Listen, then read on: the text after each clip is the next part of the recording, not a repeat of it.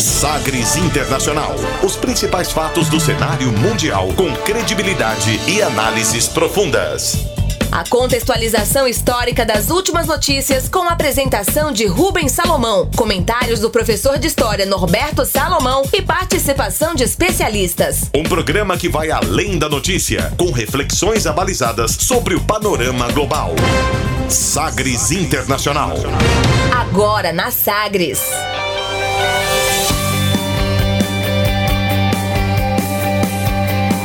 Olá, seja muito bem-vindo ao Sagres Internacional. Esta é a 66 edição. Eu sou Rubens Salomão e a partir de agora com você, ouvinte Sagres, os fatos precisos e análises credenciadas sobre os principais temas mundiais.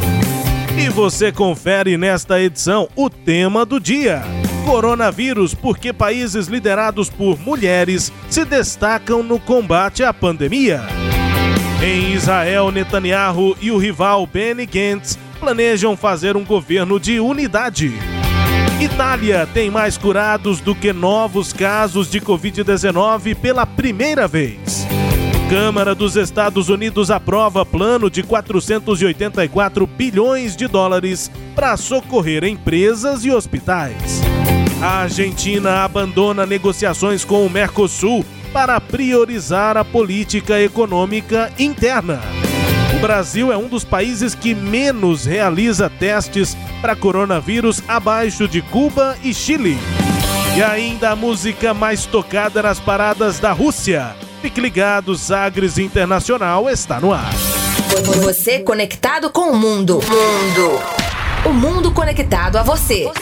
Sagres Internacional. Como sempre, o programa conta com a produção, comentários do professor de História e Geopolítica, Norberto Salomão. Oi, professor, tudo bem?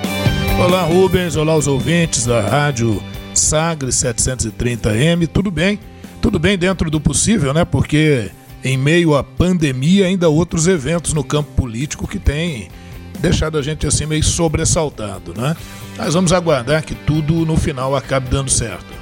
Estamos numa estrutura diferente da normal, da de sempre. Estamos no estúdio Varanda do Sistema Sagres de Comunicação, estúdio montado para também atender as recomendações de saúde, eh, movimentação do ar, não é? de Isso. circulação de ar. Então, estamos aqui cumprindo determinações e nos precavendo ao máximo possível, né, professor? Verdade, aqui muito agradável, né? O ar livre, muitas árvores, né? A- a- a, as instalações da Rádio Sagres é, é, muito bonita, né? O ouvinte mora se quiser, inclusive, conhecer quando passar a quarentena. É muito legal, né? Muito bem-vindo. É, é uma boa. E é daqui que nós vamos viajar aí pelo mundo nesta edição 66 do Sagres Internacional. A gente começa conferindo uma declaração de destaque nesta semana. Agora, as frases bem ou mal ditas por aí. Sim, mas a Abre aspas. Abre aspas nesta edição do Sagres Internacional para o Benny Gantz. Militar israelense foi ao longo de três eleições no país o principal rival do primeiro-ministro Benjamin Netanyahu. Mas os dois lados têm se aproximado, principalmente depois que Gantz se tornou primeiro presidente do parlamento de Israel, a Knesset, com o apoio de Netanyahu. Nesta semana, os dois chegaram a um acordo para a formação de um governo de unidade abre aspas para o presidente do parlamento de Israel, líder do Partido Azul e Branco, Benny Gantz. יושבים מיליוני אזרחים בביתם. אזרחים טובים שקמו בוקר אחד בתקופה האחרונה וגילו שמקום העבודה שלהם נסגר ופשט את הרגל. אחרים, אחרים הוצאו לחופשה ללא תשלום. עצמאים קורסים כלכלית, חברות גדולות סוגרות את שעריהן, ורופאים ואחיות מנהלים קרב יומיומי על חיי אדם. O que foi que ele disse? O que foi que ele disse? Para traduzir o que disse Benny Gantz, abre aspas. Neste momento, milhões de civis estão em suas casas depois de terem acordado em uma manhã e percebido que seu local de trabalho está fechado ou que não vão receber salário. Os autônomos estão quebrando e as empresas estão fechando, enquanto médicos e enfermeiras estão enfrentando batalhas diárias por vidas. Povo de Israel, estamos enfrentando a maior crise de saúde, econômica e social da história. Nós escolhemos proteger a democracia e lutar contra a pandemia. Fecha aspas. Primeiro-ministro de Israel, Benjamin, Netanyahu, e seu principal rival, portanto, isso que nós ouvimos, o Benny Gantz, anunciaram, professor, uma formação de aliança para um governo de aliança. Isso aconteceu nesta semana e os dois colocaram então um fim a meses de paralisia governamental em Israel. Com esse acordo, a tentativa é evitar uma quarta eleição num período de um ano. Termos desse acordo aí ainda não foram exatamente detalhados, mas é talvez uma possibilidade de avanço na política de Israel, com esse foco que o Benny Gantz traz, que é a pandemia de Covid-19 também por lá, professor. É, isso mesmo, mesmo. Na edição passada, nossa edição 65, nós ainda alertávamos para isso. Falamos assim ao passante, dissemos, olha, lá em Israel é, é, eles estão com problemas lá porque tem, tiveram um prazo ainda na semana passada para resolver isso, não conseguiram resolver, pediram mais um prazo de dois dias e a coisa passou para a segunda-feira. Né? E realmente no dia 20, agora de abril, nessa segunda-feira, eles chegaram a essa conclusão de fazer uma aliança. Né? E, e, não os, os termos do acordo ainda não foram divulgados. Né? mas a imprensa dá conta de que a ideia é que o primeiramente assume o, o Netanyahu por três anos e depois o Benny Gantz assume os outros três anos. Esse é o acordo, né? Fazendo essa coalizão. Agora, isso só foi possível tendo em vista o quadro do coronavírus, porque nas três eleições passadas, o Benny Gantz, que é do Partido Azul e Branco, já havia dito que jamais, que nunca faria parte de um governo com o Benjamin Netanyahu. E agora, em função da, da pandemia, tiveram que fazer essa composição. Isso lá em Israel gerou um problemão danado, manifestações nas ruas de grupos que, inclusive, estão chamando aqui o Benny Gantz de traidor, uma vez que ele disse que não iria compor jamais com o Netanyahu. Bom, na verdade, não é, é, é bem dizer uma coligação política, não é nada disso. Realmente está se organizando aí um governo emergencial e parece que eu não, eu pelo menos do meu lado não veria outra solução senão esta, exceto o fato de fazer uma quarta eleição. O que a gente entende que não resolveria muito, porque em outras três o resultado foi similar, nenhum dos partidos, nem o Likud, que é o partido da direita mais conservador do Benjamin Netanyahu, nem o Azul e Branco, que é o partido do Benny Gantz, conseguiram uma maioria efetiva a ponto de poder compor por conta própria uh, um Conselho de Estado no parlamento. Né? Então a composição, ao que tudo indica, ficará assim.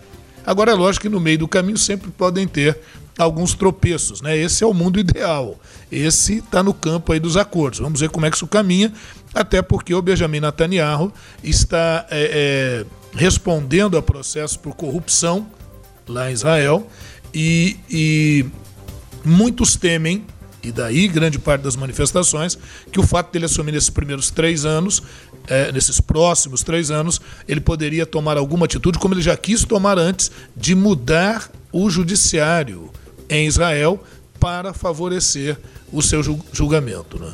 É, e, e, de fato chamou a atenção né, lá em Israel essas manifestações que o professor citou, milhares de manifestantes, inclusive alguns políticos que eram parceiros do Benny Gantz fazendo protesto em Tel Aviv contra esse possível acordo de governo, que agora já é praticamente fato, falta definir é, os termos.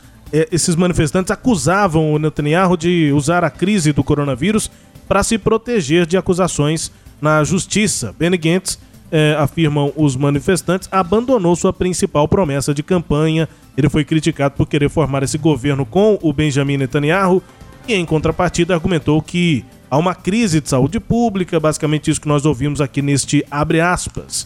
Ele diz que está em paz consigo mesmo, com a decisão que Israel precisa de um governo de emergência nacional e que o país, Israel, vem antes de tudo, foi o que disse o Beniguentes em resposta a essas manifestações que aparentemente não vão parar. Sim. É um governo que politicamente parece que fecha ali é, algum acordo, mas nas ruas a coisa não está tão é, fechada assim. É, na verdade o Benny Gantz não, tá tão, não está tão tranquilo assim, né? Mas não havia, como é que aquela velha expressão, né? É o que temos para hoje, uhum. e aí vamos conduzindo a questão política e vendo onde podemos ajeitar aqui ou acolá. Agora, de certa forma, ele se queimou com o seu eleitorado, né? Sem dúvida, sem dúvida. Agora aqui no Sagres Internacional, depois do nosso abre aspas, tem o tema do dia. Navegando pelos mares da informação. Sagres Internacional.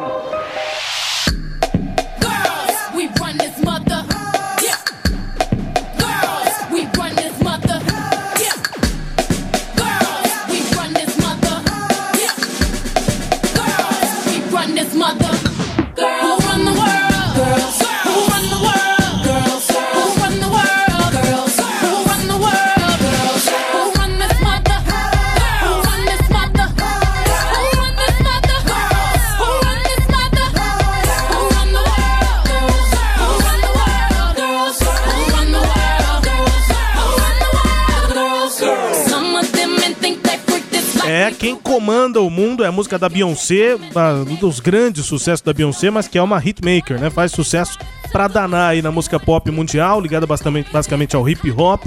E aí nesse, nesse rap, nesse hip hop, ela, ela canta Quem comanda o mundo? Garotas, girls. Alguns homens acham que botam para quebrar como nós, mas não, eles não botam.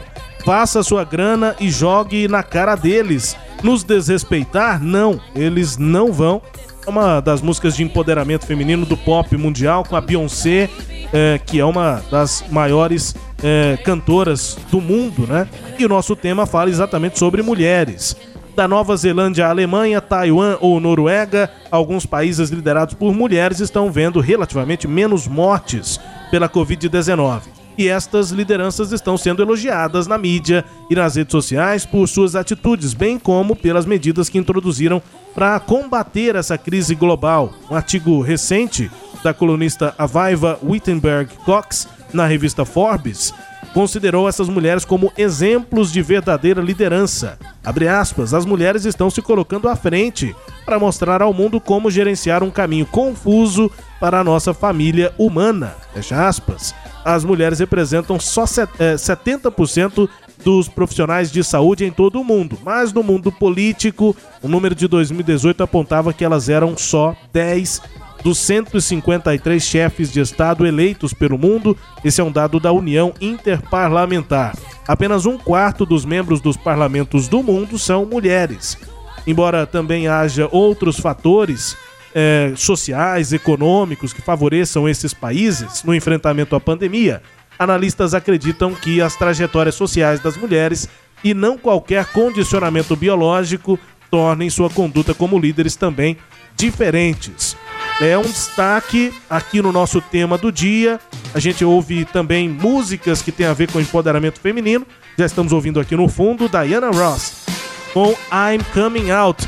E a música fala basicamente o seguinte: eu estou me revelando, coming out. É, quero dizer, quero que o mundo saiba tenho que deixar claro, preciso mostrar para o mundo tudo que eu quero ser, todas as minhas possibilidades.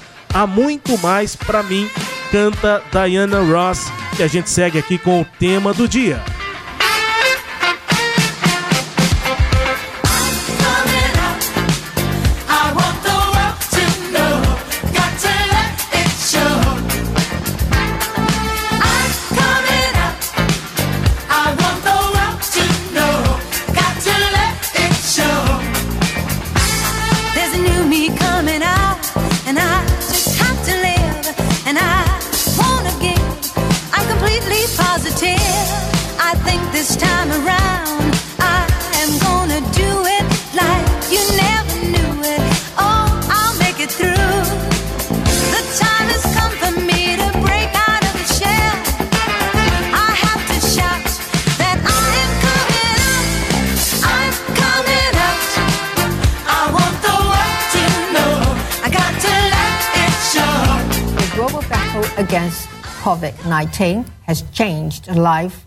as we know it.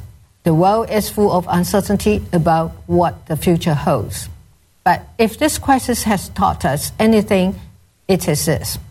Together, we can be more than the sum of our parts. Ich glaube fest daran, dass wir diese Aufgabe bestehen wenn wirklich alle Bürgerinnen und Bürger sie als ihre Aufgabe begreifen. Deswegen lassen Sie mich sagen, es ist ernst. Nehmen Sie es auch ernst. Seit der deutschen Einheit, nein, seit dem Zweiten Weltkrieg gab es keine Herausforderung an unser Land mehr, bei der es so sehr auf unser gemeinsames, solidarisches Handeln ankommt. Myself, government ministers, and public service chief executives will take a 20% pay cut for the next six months as we acknowledge New Zealanders who are reliant on wage subsidies, taking pay cuts, and losing their jobs as a result of COVID 19's global pandemic. We feel acutely the struggle that many New Zealanders are facing, and so too do the people that I work with on a daily basis. And while it in itself won't shift the government's overall fiscal position, it is about leadership.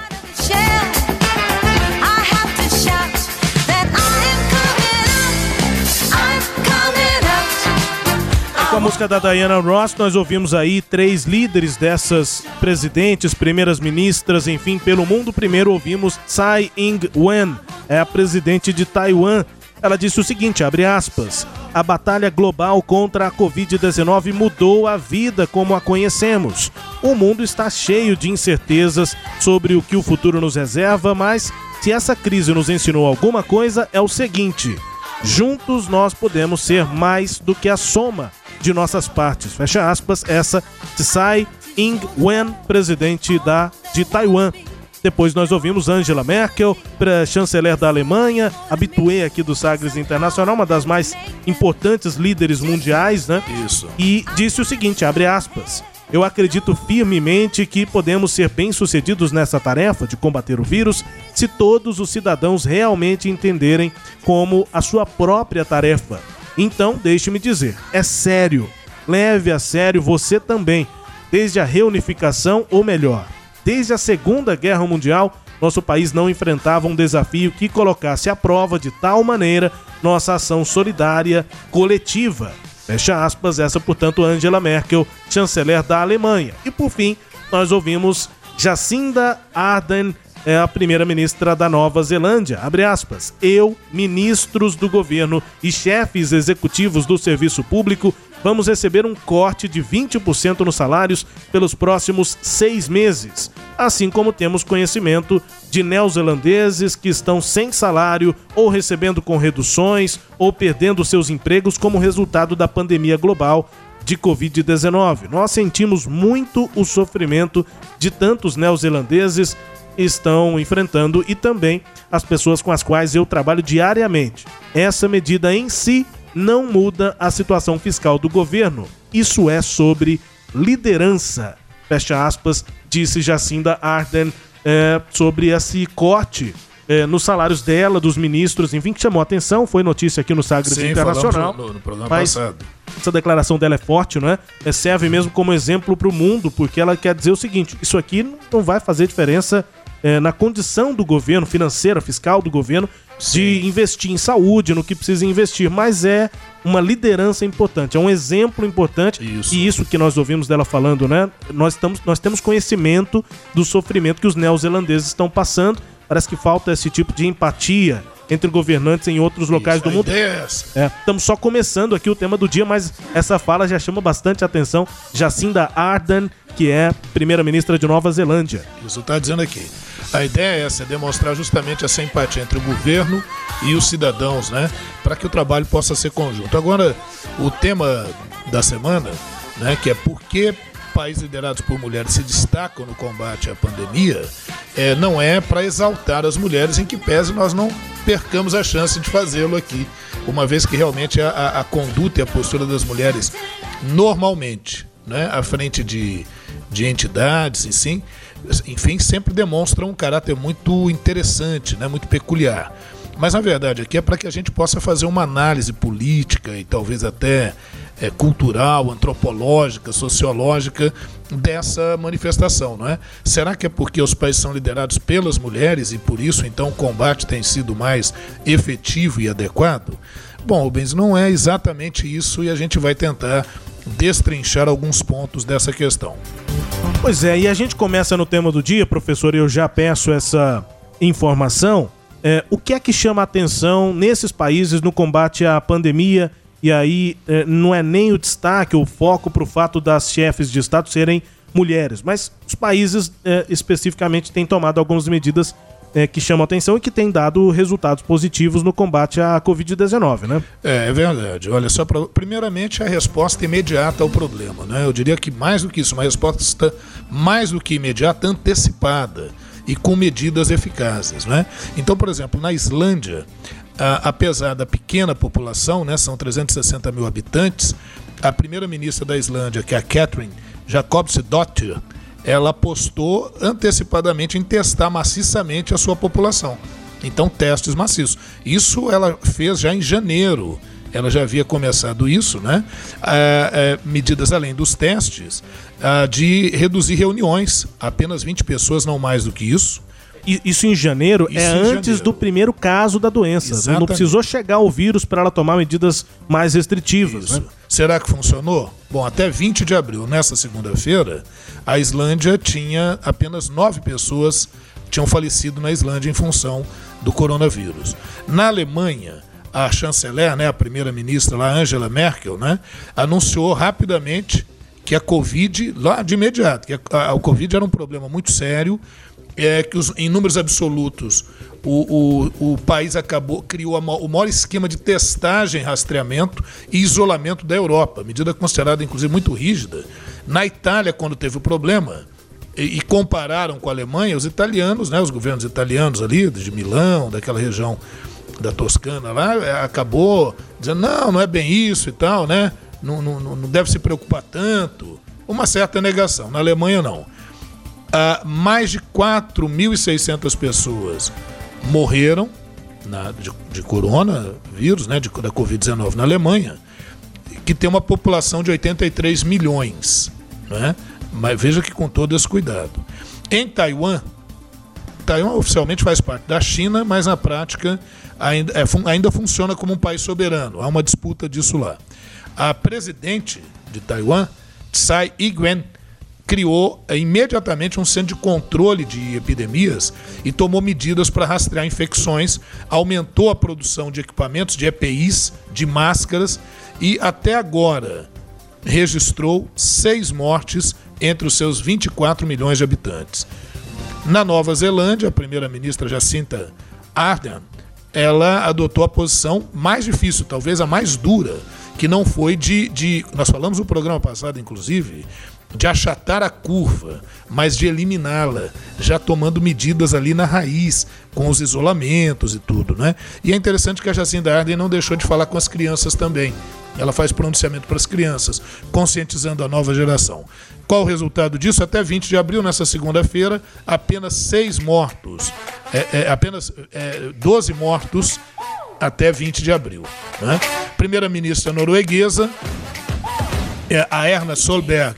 E também a primeira-ministra da Dinamarca, Mette Frederiksen, elas também fizeram pronunciamentos muito claros e também fizeram chamamento das crianças. Porque é curioso, isso no Brasil também se fez isso na época da dengue. Percebeu-se que quando você faz uma campanha para as crianças, as crianças auxiliam nas medidas, elas chamam a atenção, olha, isso não pode e tal, e elas vão se conscientizando e se sentindo incluídas. Então, muito interessante isso. Agora, veja, o que, é em comum entre todas essas mulheres, entre todas essas medidas? Medidas antecipadas, medidas eficazes e não vão ter um discurso negacionista. E mais ainda, eu concluo dizendo, não quiseram colocar culpa em outras circunstâncias, se concentraram na resolução do problema.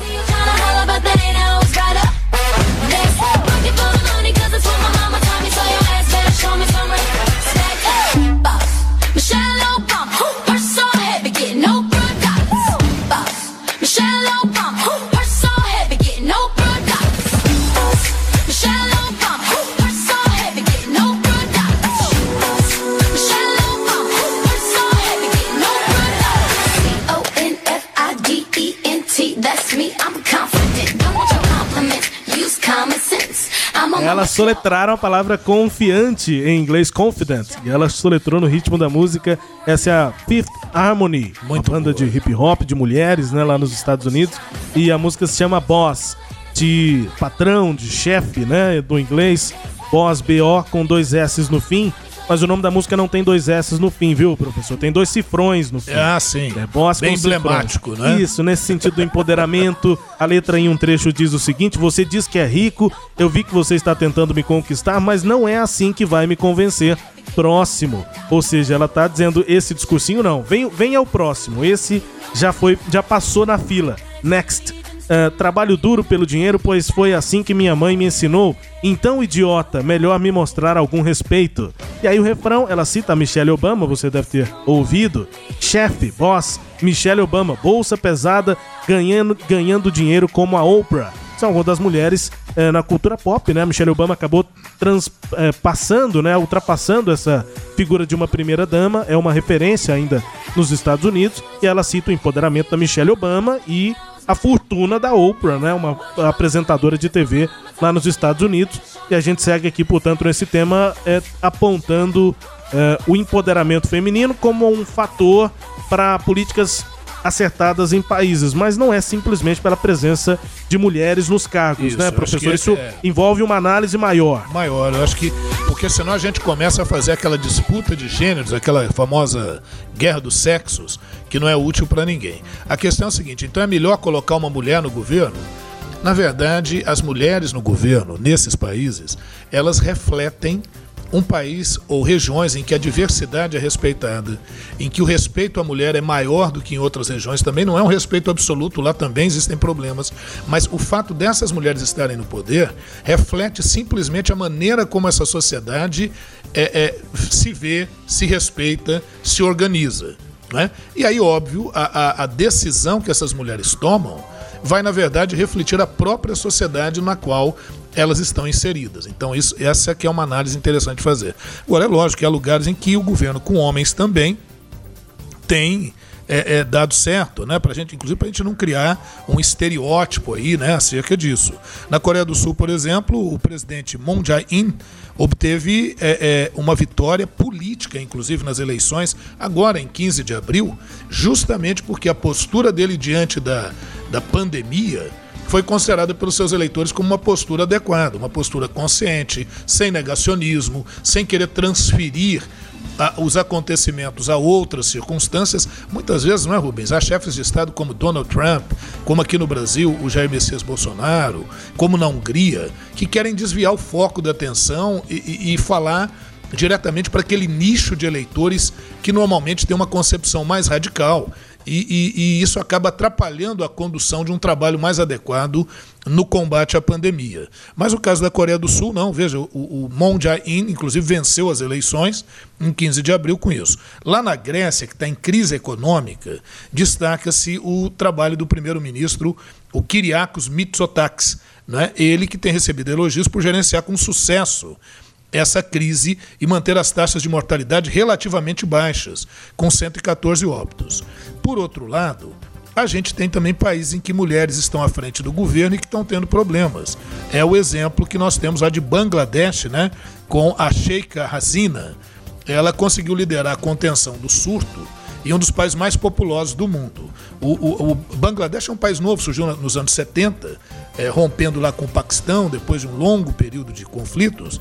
O, o Bangladesh tem 143 mil metros, é, 143 mil quilômetros quadrados de extensão. Perto do Brasil é pequeno, né? O Brasil tem 8 milhões e meio de quilômetros quadrados. E tem 170 milhões de habitantes.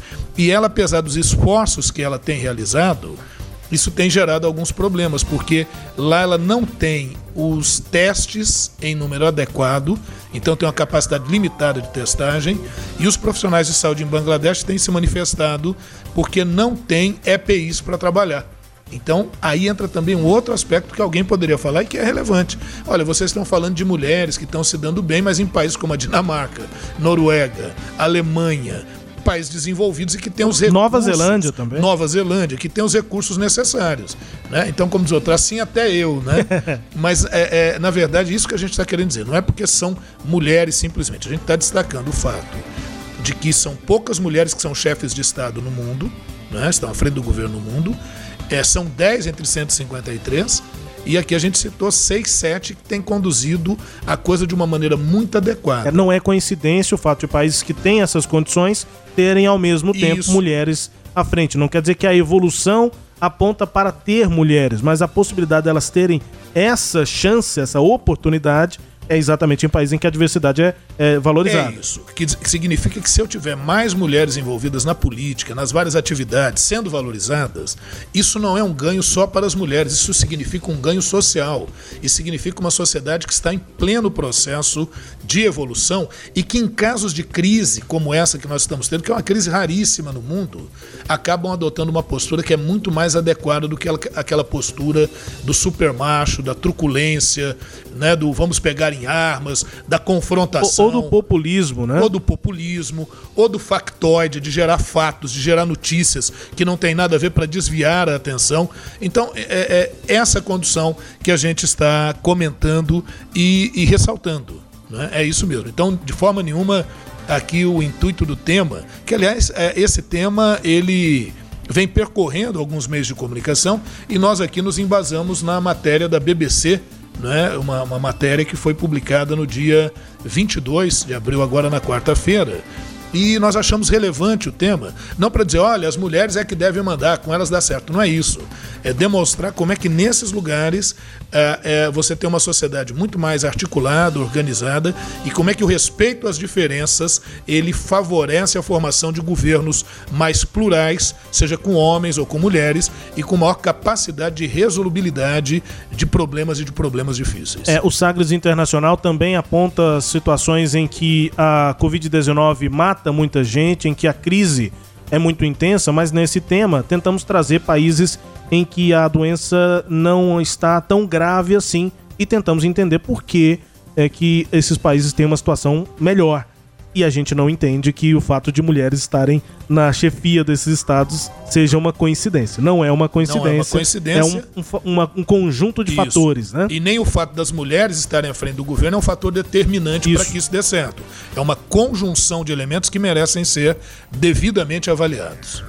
A gente chega ao fim desse tema do dia. Daqui a pouco você confere no Sagres Internacional. A Itália teve pela primeira vez um número de pessoas curadas do coronavírus maior do que aquele de novos casos. Já é aquela descendente da curva da qual temos falado nas últimas duas semanas. Na, nos Estados Unidos, a Câmara dos Deputados aprova um plano 484 bilhões de dólares para socorrer empresas e hospitais. E ainda, aqui na América do Sul, a Argentina abandona as negociações do Mercosul para priorizar a política econômica interna lá dos hermanos. E vamos falar também sobre a comparação de testes para coronavírus entre os números do Brasil e de outros países pelo mundo. Nós estamos entre aqueles que realiza a menor quantidade de testes diariamente. Vamos para o intervalo, daqui a pouco voltamos, é rápido, mas antes você confere mais uma música falando sobre empoderamento feminino, música Just a Girl, apenas uma menina, da banda de rock No Doubt, que tem a Gwen Stefani como vocalista, a Gwen Stefani é, que começou nessa banda lá final da década de 80, depois nos anos 90 se tornou a estrela que é e hoje tem uma carreira extremamente consolidada. Ouvimos Beyoncé e Gwen Stefani também uma grande estrela da música mundial. Basicamente a música diz o seguinte: tira essa venda cor-de-rosa dos meus olhos, estou exposta. Isso não é nenhuma surpresa. Você acha que eu não sei exatamente o meu lugar? Esse mundo está me obrigando a pegar na sua mão. Vamos ouvir No Doubt com Just a Girl, a voz aí da Gwen Stefani. Daqui a pouco a gente volta no Sagres Internacional.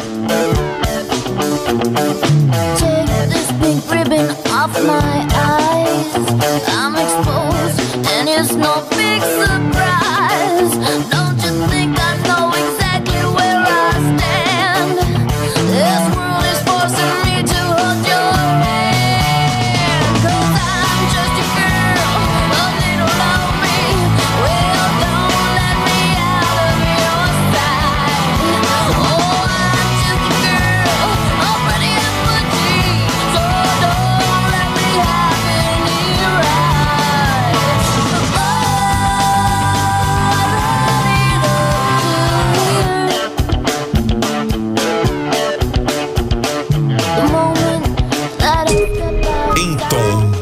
maior.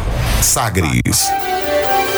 Pioneira no país e a primeira produtora de podcast de política de Goiás. A Rádio Sagres produz 5 horas semanais de conteúdo para podcasts, com material disponibilizado nos principais tocadores e no site sagresonline.com.br. Somos também a principal emissora de rádio na internet em todo o estado. Política, cultura, cinema, música, espiritualidade e informações internacionais. Tudo o que você quer e precisa saber, você encontra nos podcasts da Rádio Sagres. Opa, posso entrar na sua casa? Não, tá doida?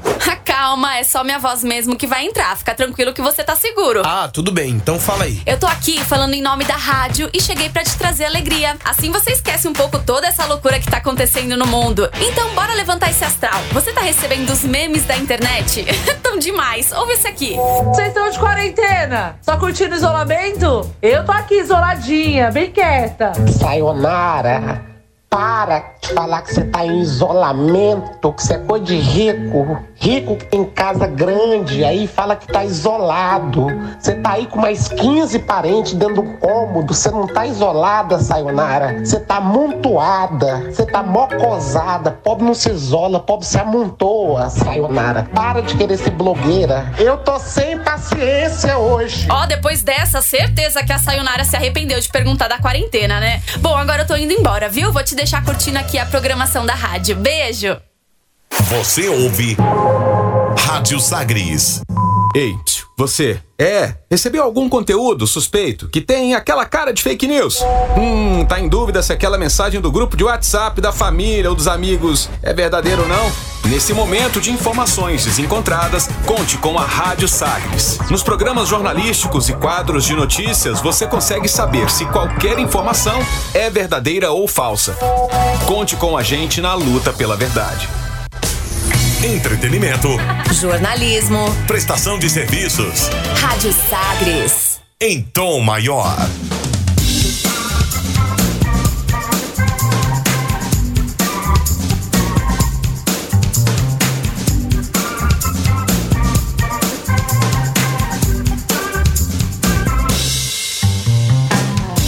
Estamos de volta com Sagres Internacional nesta edição número 66. Comigo, Rubens Salomão, aqui na apresentação, os comentários do professor Norberto Salomão.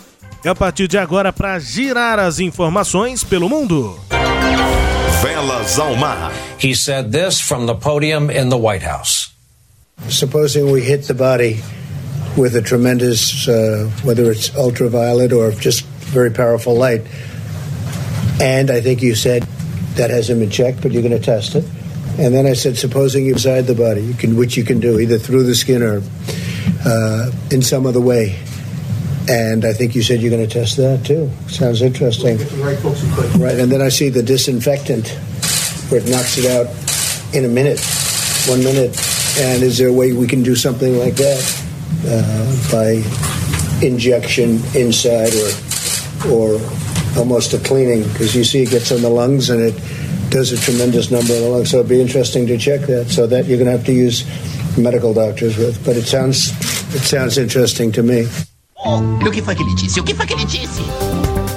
O interessante é que essa montagem que a gente faz, né, do o que foi que ele disse, agora a pergunta foi feita até pelo Trump, até para o Trump depois dessa declaração. Depois da declaração, foram a ele perguntar o que, o que é que foi que o senhor, o que, foi, o que é que foi que o senhor disse ali. É, enfim, É, perguntaram pra ele. presidente. O que é que o Trump disse aí em inglês? A gente traduz agora, abre aspas. Suponhamos que se atinja o corpo humano com uma tremenda luz ultravioleta ou alguma luz muito poderosa. Eu acho que isso ainda não foi testado, mas que você, em referência ao médico que estava ali na coletiva, mas que você vai checar. Então eu disse que supostamente se pode colocar a luz dentro do corpo, o que se pode fazer de alguma maneira, e isso pode ser testado também, o que é interessante. E então eu percebo que os desinfetantes destroem o vírus em um minuto. Em um minuto. Ah, e existe uma maneira de fazer isso com uma injeção ou com uma, como uma limpeza interna. Porque você vê o vírus é, entra e se multiplica tremendamente nos pulmões. Então seria interessante testar isso. Você terá que usar médicos para isso, mas soa interessante para mim. Fecha aspas. Deu para entender, né? O Trump está dizendo aqui, portanto, é, que é, duas possibilidades que repercutiram pessimamente no mundo inteiro nesta semana. Numa entrevista das tantas que ele costuma dar é, para falar sobre a pandemia lá no, nos Estados Unidos, é, entrevistas coletivas que duram horas, ali uma, uma hora e meia, duas horas. A, a, aquelas primeiras coletivas passavam todas das três horas de duração, hoje não duram menos do que uma hora e meia. Ele fica lá falando, tem gente até que critica, gente dentro do governo critica dizendo que o Trump está expondo demais a sua própria figura, ele podia ficar lá por meia hora e de resto os especialistas responderiam, mas não, ele fica lá a, a duração inteira da coletiva. E aí ele falou até isso. porque ele não acredita em especialistas também. Né? Enfim, nessa aqui ele até diz que o, o, o médico que estava lá dando a coletiva junto com ele é, poderia testar essas soluções. Ele cita essas duas: uma luz ultravioleta ou alguma luz muito poderosa é, para é, dentro do corpo das pessoas, ou então injeções de desinfetante. É desinfetante mesmo. Esse de casa, é, como a água sanitária ela mata o vírus, é, então o Trump estava dizendo isso: olha, em minuto você destrói o vírus. Por que, que não faz uma injeção de desinfetante para os pulmões das pessoas? E aí foi o que eu disse aqui antes de traduzir. É, depois, quando ele estava assinando, estava sancionando uma matéria importante nessa semana, uma jornalista perguntou: presidente, o que é que o senhor quis dizer é, com essa história de desinfetante nos pulmões? E aí, o presidente, é, na sexta-feira, ele foi questionado, ele tinha dito isso no início da semana. Na sexta-feira ele foi questionado e ele minimizou as declarações que ele deu, essas que nós ouvimos, sobre injeções de desinfetante para combater o novo coronavírus. O Trump disse que foi sarcástico quando sugeriu que as pessoas poderiam tomar a injeção desse produto. Abre aspas. Eu estava fazendo uma pergunta sarcástica a repórteres como você, apenas para ver o que aconteceria. Fecha aspas, disse o Trump a jornalistas lá na Casa Branca.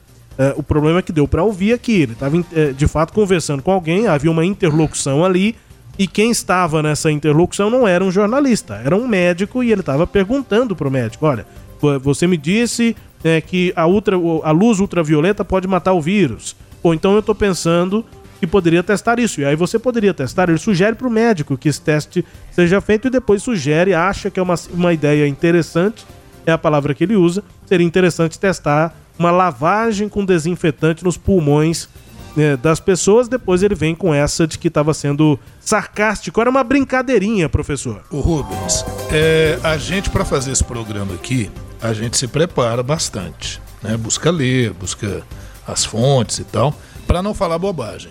E eu imagino que ao longo dessas nossas 66 edições, né? A gente já deve ter falado algumas bobagens aí que se a gente pudesse ir lá retirarmos, pode né? Pode ser, pode ser. É.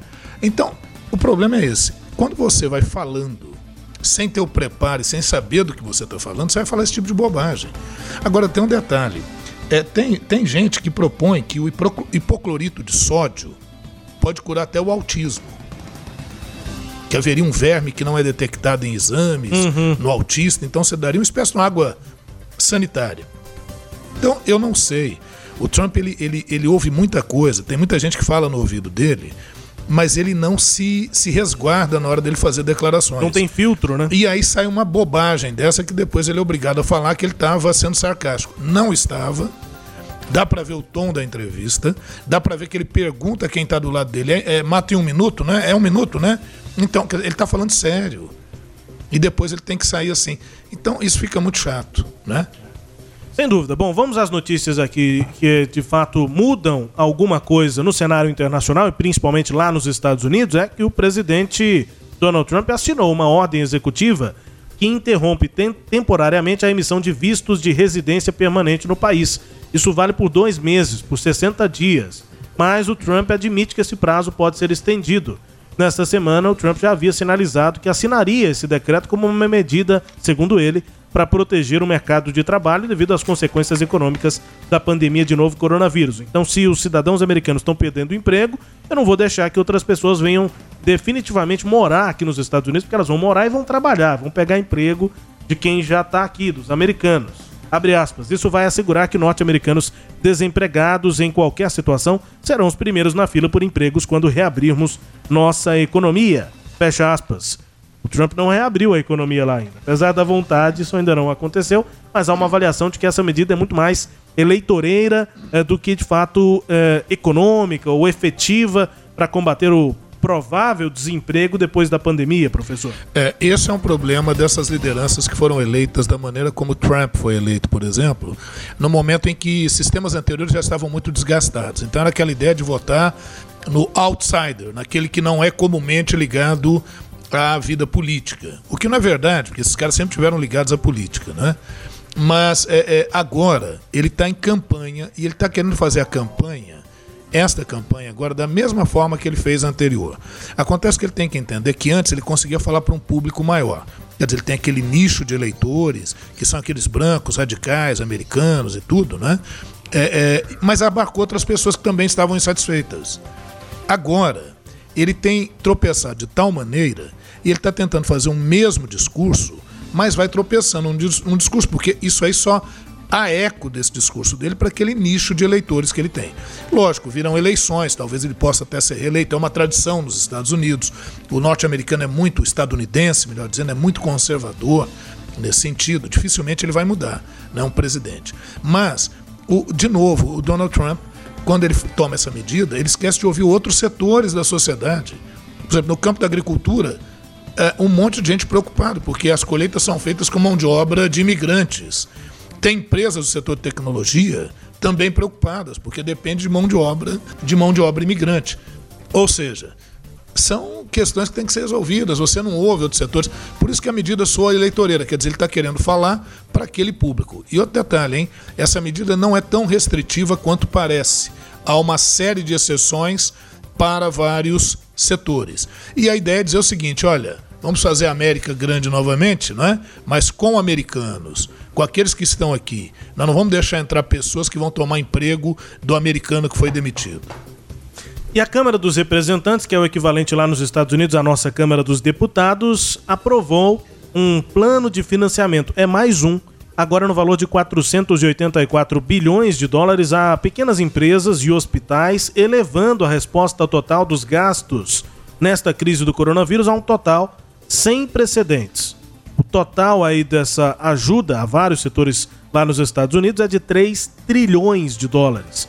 A medida passou na Câmara, liderada pelos democratas, por um placar de 388 a 5. Só 5 votos contra. Os deputados estavam reunidos pela primeira vez em semanas por causa da pandemia de coronavírus. Apesar do discurso do presidente Trump, há medidas sendo tomadas para tentar conter o coronavírus por lá. É, são medidas amargas, não é? Porque não adianta, só vai sair dessa crise com auxílio estatal. O Estado vai ter que colocar é, é, grana na economia. Agora a União Europeia aprovou também essa semana uh, um plano para uma ajuda econômica grandiosa. A dificuldade está naquela velha discussão. Essa ajuda vai ser na forma de empréstimo, em forma de mero subsídio, é uma forma mista, isso lá na Europa. E aqui no Brasil, da mesma forma. Você pode notar que no caso do governo brasileiro, ele está amarrando os recursos, ele está soltando devagarinho, tipo assim, logo essa crise acabe e, e o Estado não gastou tanto. E eu não é, é, é, atrapalhei a questão fiscal. Não tem como, já está atrapalhada. Vai ter que liberar recurso. Gente, pela primeira vez desde o início da pandemia do novo coronavírus, o número de pessoas curadas num período de 24 horas na Itália foi maior do que a quantidade de novos casos registrados.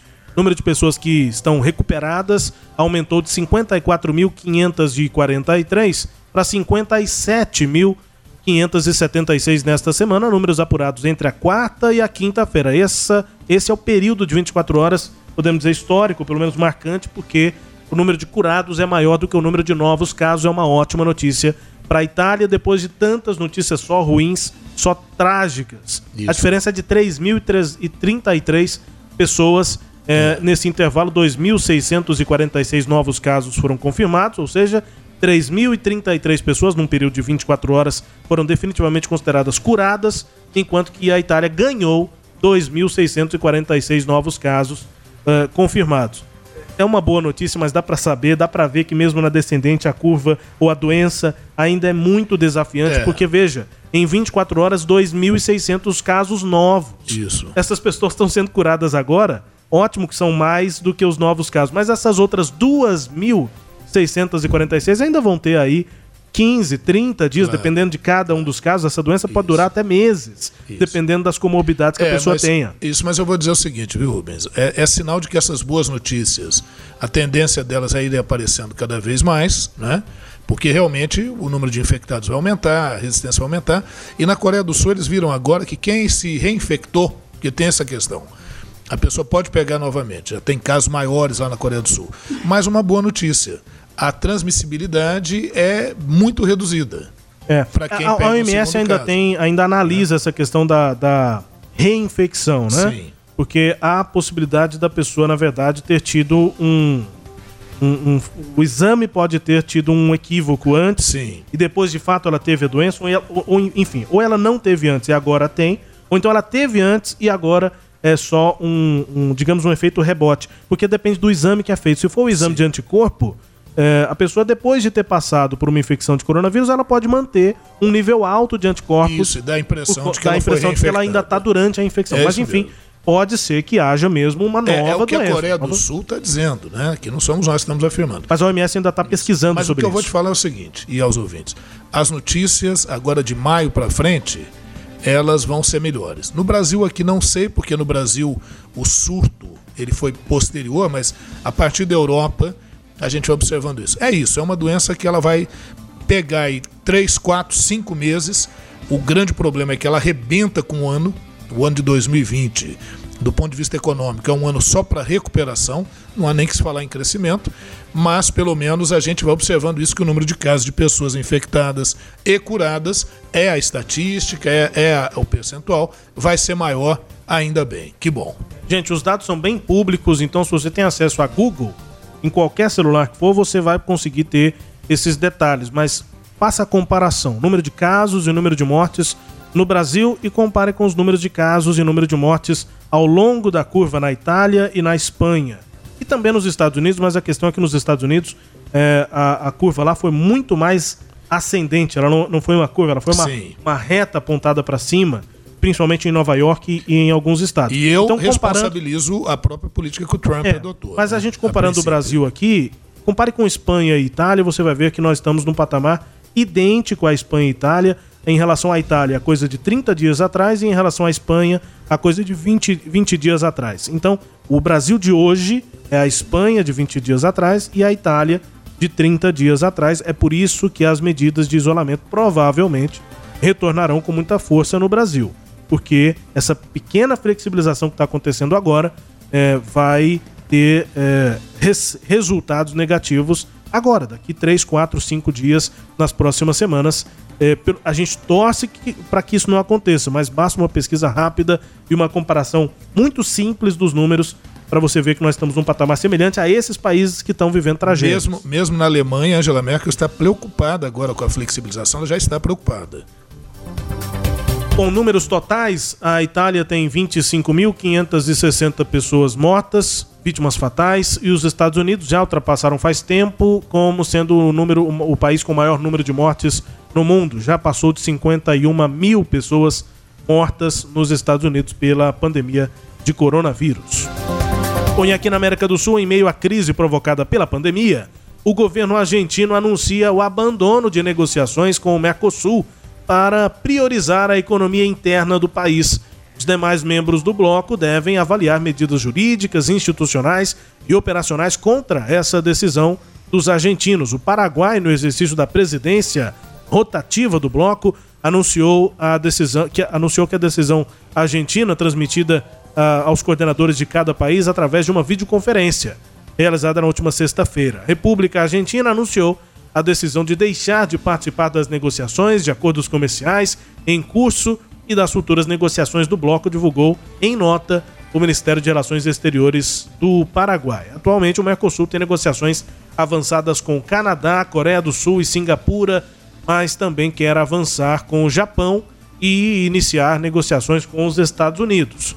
A questão é que com a saída da Argentina, essas tratativas do Mercosul ficam travadas. Ficam. E aí tem que ver se a Argentina vai sair mesmo ou se é um blefe, né? Para chamar atenção, para ganhar algum protagonismo, que é o que eu estou acreditando, para tentar fazer uma oposição ao governo de Jair Bolsonaro no Brasil, que criticou muito o governo do Fernandes lá na Argentina, a, a, o governo não, a, a eleição, né? do Fernandes e da Cristina Kirchner. Então a gente acha que, nesse caso, viu, Rubens, a gente tem que aguardar um pouquinho para ver o, o desenrolar desse, desse evento, tá? O Mercosul não está agindo em bloco, né? Para combater tá, a pandemia, né? Não está, porque. Exato. Não, nem para a pandemia, nem para nada, porque os governos, excetuando-se um outro, não acreditam em ações de bloco, né? Acreditam em políticas bilaterais. Sagres Internacional na sua edição 66, também com as notícias do Brasil. O Ernesto nos convidou. Brasil Internacional. O Brasil é um dos países que menos realiza testes para a Covid-19 no mundo, a doença causada pelo novo coronavírus. A comparação é feita de forma internacional pela BBC News Brasil a partir de dados oficiais que são compilados pela Universidade de Oxford, no Reino Unido. Até o dia 20 deste mês de abril, de acordo com o Ministério da Saúde, eram 132 mil, mais de 132 mil testes para a Covid aqui no Brasil, 56 mil em análise, coisa do, 20, do dia 20 de abril. Os números não incluem testes realizados em hospitais e clínicas particulares, apenas na rede pública. O Ministério da Saúde informa que, segundo dados do gerenciador de, eh, de ambiental laboratorial, até 20 de abril, 190 mil eh, exames do painel viral, ou seja, vírus respiratórios diversos, foram realizados em laboratórios centrais de saúde pública no país. Destes, 132 mil eram específicos para a Covid-19 e outros 56 mil estavam em análise. É a nota do Ministério à BBC. De acordo com a pasta, o Ministério da Saúde, testes em análise são exames que estão sendo processados nos laboratórios e que ainda não tiveram diagnóstico concluído. É um dos países que menos realiza testes para Covid no mundo, abaixo de Cuba e outros países pequenos com populações muito menores é, e que mesmo assim realizam mais testes do que a gente. É, esse é um problema. O próprio ministro da Saúde, o Nelson Teich, quando assumiu, falou: olha, vamos partir pelo campo científico e testagem em massa. Explicou, inclusive, o que seria testagem em massa e tudo, mas pega nisso. E, e os insumos para produzir esses testes são importados. Então, apesar de algumas universidades estarem produzindo pesquisas para testes mais baratos e eficazes, esse é um problema porque o tempo é muito curto para agir e, sem dúvida, isso é complicado. Nós aqui no Sagres Internacional poderíamos trazer aqui, neste quadro Brasil Internacional, a repercussão em veículos de comunicação do mundo sobre a queda, a saída do ministro, do ex-ministro eh, Sérgio Moro, ex-juiz da Lava Jato, ele saiu do governo de Jair Bolsonaro.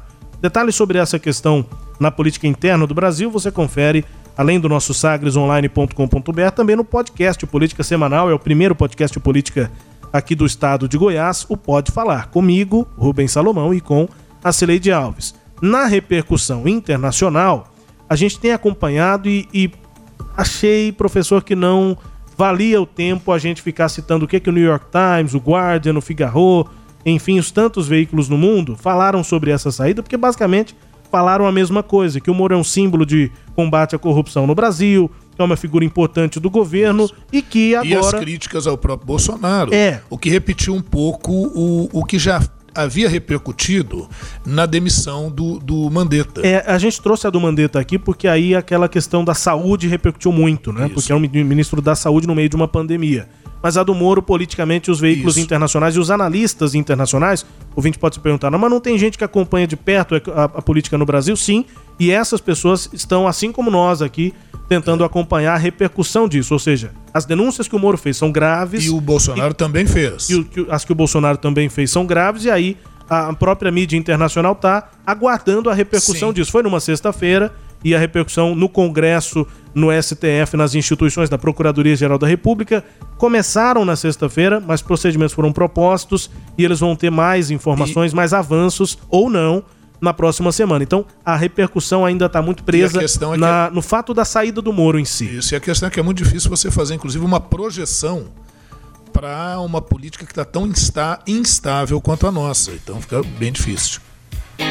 É isso, né? A gente vai chegando ao fim aqui do Sagres Internacional nesta edição número 66. E antes da música mais tocada por aí, a gente sempre faz isso no fim aqui dos programas, né? Hoje nós vamos para a Rússia. Daqui a pouco vamos ouvir a música mais tocada nesta semana na Rússia. Mas antes, um registro importante a se fazer.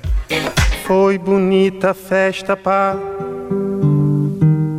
Fiquei contente e ainda guardo renitente um velho cravo para mim.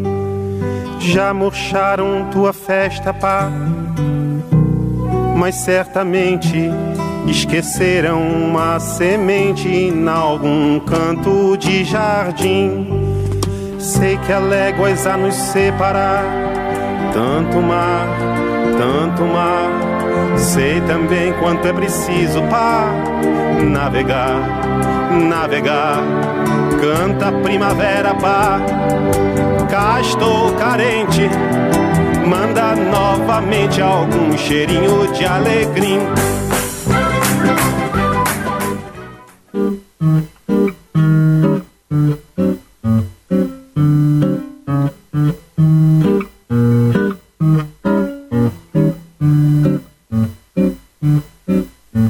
Ó musa do meu fado, ó minha mãe gentil, te deixo consternado no primeiro abril. Mas não ser tão ingrata, não esquece quem te amou. E em tua densa mata se perdeu e se encontrou. Ai, esta terra ainda vai cumprir seu ideal. Ainda vai tornar-se um imenso Portugal. É. Isso aí. Sabe? No fundo eu sou um É sentimental. o Chico Buarque de Holanda, duas canções dele, dois, duas homenagens a Portugal, né? Uma Tanto Mar e a outra o Fado Tropical, né? E nessas músicas ele faz uma referência, na verdade, essas músicas são da década de 70.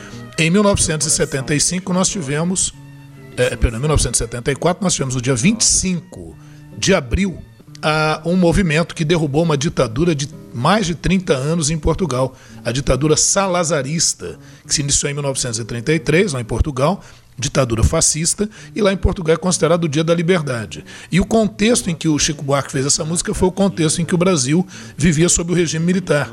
Por isso que ele fala de cravo, traz um cheirinho de alecrim, esse Brasil ainda vai se tornar um imenso Portugal, querendo dizer que aquele processo de abertura que tinha sido realizado lá em Portugal deveria ser realizado também aqui no Brasil. Nesse 25 de abril, lá em Portugal, as comemorações muito tímidas em função da, da quarentena. Né? Registro importante aqui, Revolução dos Cravos, portanto, dia 25 de abril, este sábado, esse último sábado, dia da reprodução aqui de forma inédita da edição 66 do Sagres Internacional. E a gente vai chegando ao fim desta edição para conferir música bem tocada na Rússia. É uma música eletrônica, a gente registra. Confira.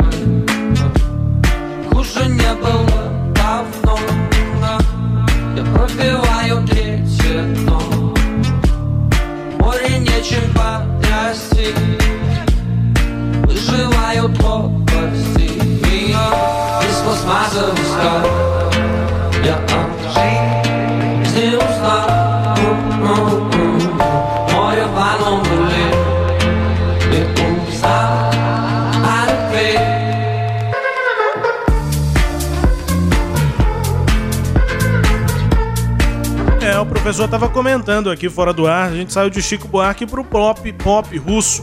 Isso. Eletrônica lá da Rússia, na verdade, a banda se chama Intelligence, é, inteligência, né? A música se chama Agosto, é, August. A música, o nome da música é em inglês, mas eles cantam sim em russo. É, Intelligence é um grupo de música eletrônica, um tipo techno da Bielorrússia e nessa semana tá no número 1 um lá na Rússia, professor. Muito bom. Isso significa que o programa é eclético, tem espaço para todos, para todas, para as possibilidades variadas. E eu já posso ir me despedindo aqui, né, Rubens? Tchau. Queridos ouvintes, um abraço. Foi muito bom estar com vocês aqui. Se Deus quiser, no, na próxima edição estaremos juntos para debatermos, analisarmos o cenário internacional. Os agradecimentos de sempre ao Sistema Sagres de Comunicação e um abraço e muito carinho a todos aqueles que estão se cuidando nesse quadro tão difícil. Vai passar.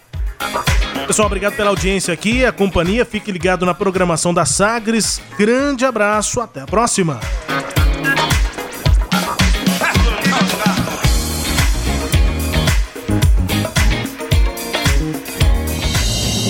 Você ouviu Sagres Internacional.